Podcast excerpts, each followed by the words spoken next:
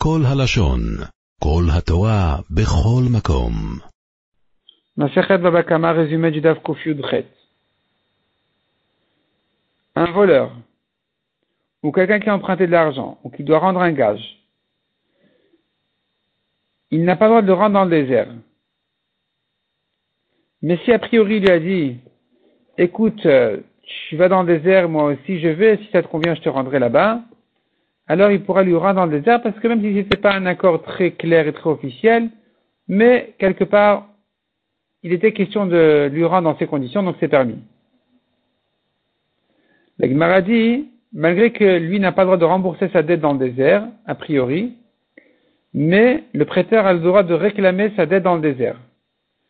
En ce qui concerne un gage ou un objet perdu qui a été retrouvé, il ne pourra pas le, le, lui réclamer dans le désert, mais en ce qui concerne un prêt, le prêteur pourra lui réclamer dans le désert. Mishnah suivante. Celui qui dit à son ami, je t'ai emprunté, je t'ai volé, je t'ai gardé un objet, je ne sais pas si je l'ai rendu ou pas, il doit lui payer. Mais s'il dit, je ne sais pas si je t'ai volé, si je t'ai emprunté ou si tu m'as confié un objet à garder, dans ce cas-là, il est pas tout. La met ça en rapport avec une discussion d'Amoraïm à propos de quelqu'un qui vient réclamer une dette. Il vient réclamer chez son ami une dette, et l'autre lui dit, je ne sais pas si je suis chayav ou pas. Et donc là-dessus, nous avons une marloquette, est-ce qu'il est chayav ou pas? Il y en a qui disent il est chayav, parce que Bari Veshema, Bari Adif, un est certain, l'autre est en doute, celui qui est certain, il est plus fort. Et d'autres Amoraïm pensent qu'il n'est pas tout. Pourquoi? Parce que pour sortir de l'argent de son ami, il faut des preuves. Ça, c'est pas une preuve. Et donc, la Gemara compare ça, comme on a dit, avec le cas de la Mishnah.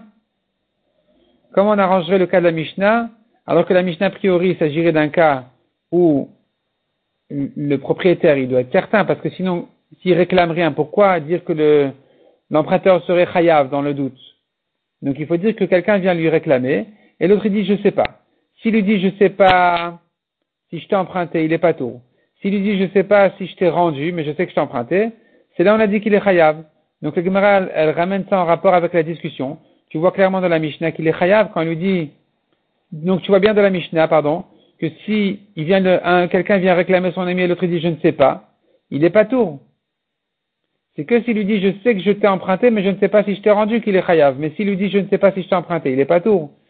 Donc on aurait une preuve pour celui qui pense qu'il n'est pas tour.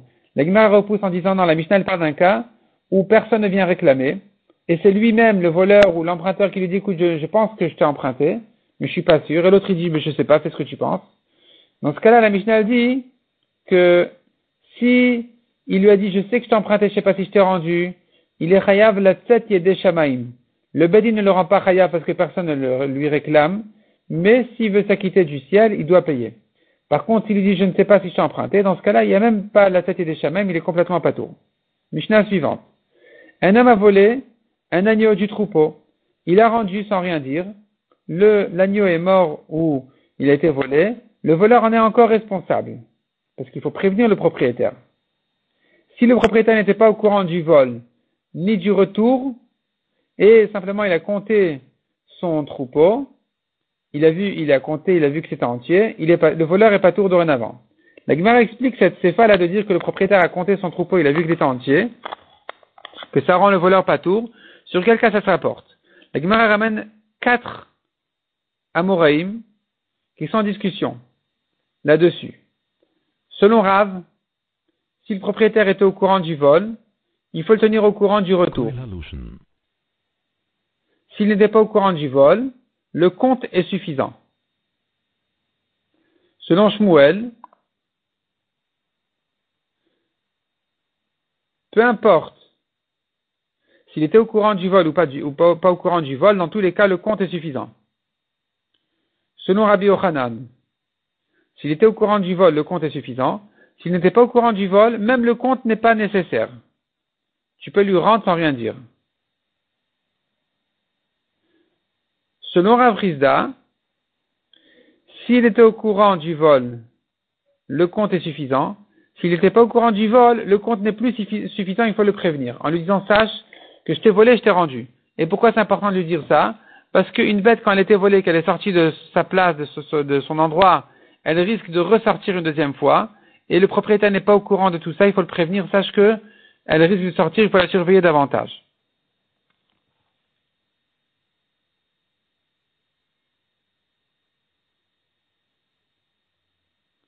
La Gemara pose quelques objections et contradictions dans la Moraïm, et elle résout, elle résout les, contradictions. La Gemara ramène ensuite encore une marloquette Tanaïm, à propos de quelqu'un qui a volé un, agneau ou bien une pièce d'argent, est-ce qu'il peut la remettre là où il a volé? Ou bien il faut prévenir le propriétaire, marloquette Tanaïm. Et la Gemara donc propose de dire que c'est ça leur marloquette justement, euh, à savoir est-ce que le compte est suffisant ou pas? Et la Gemara dit non, il ne s'agit pas ici que le propriétaire était au courant du vol. On pourrait dire que leur marloquette est dans un cas où il n'était pas au courant du vol. Et donc leur marloquette n'est pas comme le premier Amoraïm, mais comme le dernier Amoraïm. Ou bien encore dit la Gemara, c'est-à-dire dans les, dans les quatre avis qu'on a vus, il y en avait deux et deux. Et la Gemara dit, soit on va dire que la marloquette est Tanaïm, elle est dans le cas où il était au courant du vol, et qu'ils sont en marloquette si le compte est suffisant, de remettre comme ça sans rien dire. Soit la marloquette, elle est dans le cas où il n'était pas au courant du vol, et qui sont en marloquette de savoir si tu remets comme ça sans rien dire, c'est bon ou pas. Ou bien encore dit la Gemara, la marloquette, elle est pour un gardien, un berger, un gardien qui a volé. En fait, le propriétaire n'était au courant de rien du tout. Et lui, ce gardien en question, il a volé, il a mis donc l'agneau ailleurs, et ensuite il le remet, il a regretté son vol, il l'a remis à sa place. Est-ce que je dis que quand il a eu l'intention de le voler, qu'il a sorti de là, ça s'appelle qu'il a terminé son accord avec le propriétaire, donc dorénavant il doit le prévenir, ou bien je dis non, c'est la suite de sa garde, même si au milieu quelque part il a trébuché, bon, il a eu un petit, euh, un petit, une petite épreuve, il a, mal tenu son Yeterara, mais il est encore dans la confiance de son propriétaire, donc il peut le remettre à sa place. La ramène encore une autre marloquette, sur cette question-là, est-ce que le compte est suffisant? Quelqu'un a volé de l'argent de son ami, il le lui rend dans, les, dans ses comptes avec lui sans rien lui dire. C'est-à-dire, il lui ajoute de l'argent quand il vient lui payer un, objet ou, quelque chose. Est-ce que c'est bon ou pas? Donc là-dessus, nous avons deux braïtot, une qui dit que c'est bon, une braïta qui dit que c'est pas suffisant. Et la Gemara explique cette discussion-là de plusieurs manières. Soit ils sont en marloquette, est-ce que le compte est suffisant ou pas? Soit ils sont en marloquette, est-ce qu'il va compter? Peut-être que c'est pas évident qu'un homme compte combien d'argent il a dans la poche. Soit ils sont en marloquette. Dans un cas, donc, soit ils sont pas en marloquette en fait, et les Braithot parlent de deux cas différents. Un cas, c'est quand il a mis dans la poche du propriétaire, donc là on suppose qu'il va compter. Et un cas, c'est quand il l'a mis dans la main, peut-être que le propriétaire ne va pas compter et qu'il va mettre directement chez lui, dans ses caisses. Ou bien encore, dit l'Agmara, on pourrait distinguer entre les Braithot entre deux cas. Un cas, c'est où il avait déjà de l'argent dans la poche, donc il ne tient plus le compte. Et un cas, c'est quand sa poche était vide, et que quand il lui donne maintenant son argent, il va le compter, donc ça, donc ça pourrait être suffisant en, s'appuyant sur le compte. Mishnah suivante. On n'a pas le droit d'acheter des bergers, de la laine, du lait et des chevreaux. On n'a pas le droit d'acheter des gardiens de fruits, des bois ou des fruits. Parce qu'on craint, dans tous ces cas-là, on craint que c'est volé. Il a volé du propriétaire, il, le vend sans permission.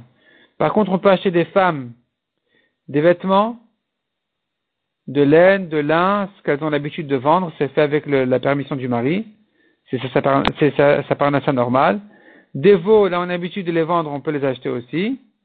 Mais si le vendeur lui dit, écoute, euh, fais les choses discrètement, il demande à l'acheteur de garder un peu de discrétion, ça sera, interdit parce qu'on craint qu'il, que c'est volé. Les œufs et les poules ne sont jamais volés en principe parce que ça ne vaut pas grand chose donc on n'a pas à craindre que c'est volé pour une petite euh, somme. c'est-à-dire il ne va pas gagner grand-chose, donc il n'a pas tellement d'intérêt de voler. La Gemara rentre dans les détails quand est-ce qu'on peut acheter des bergers, des chèvres, des chevreaux, dans quel cas c'est permis, dans quel cas c'est interdit? Dans la ville,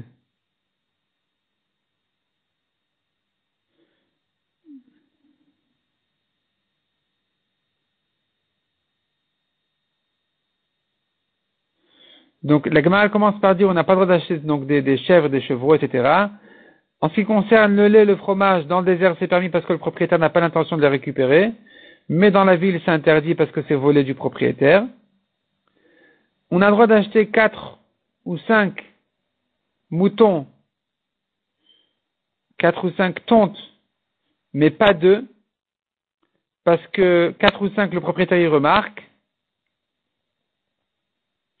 tandis que deux, c'est trop petit, remarque pas. Selon Rabbi Houda, même deux c'est permis dans la ville, c'est que dans le désert c'est interdit.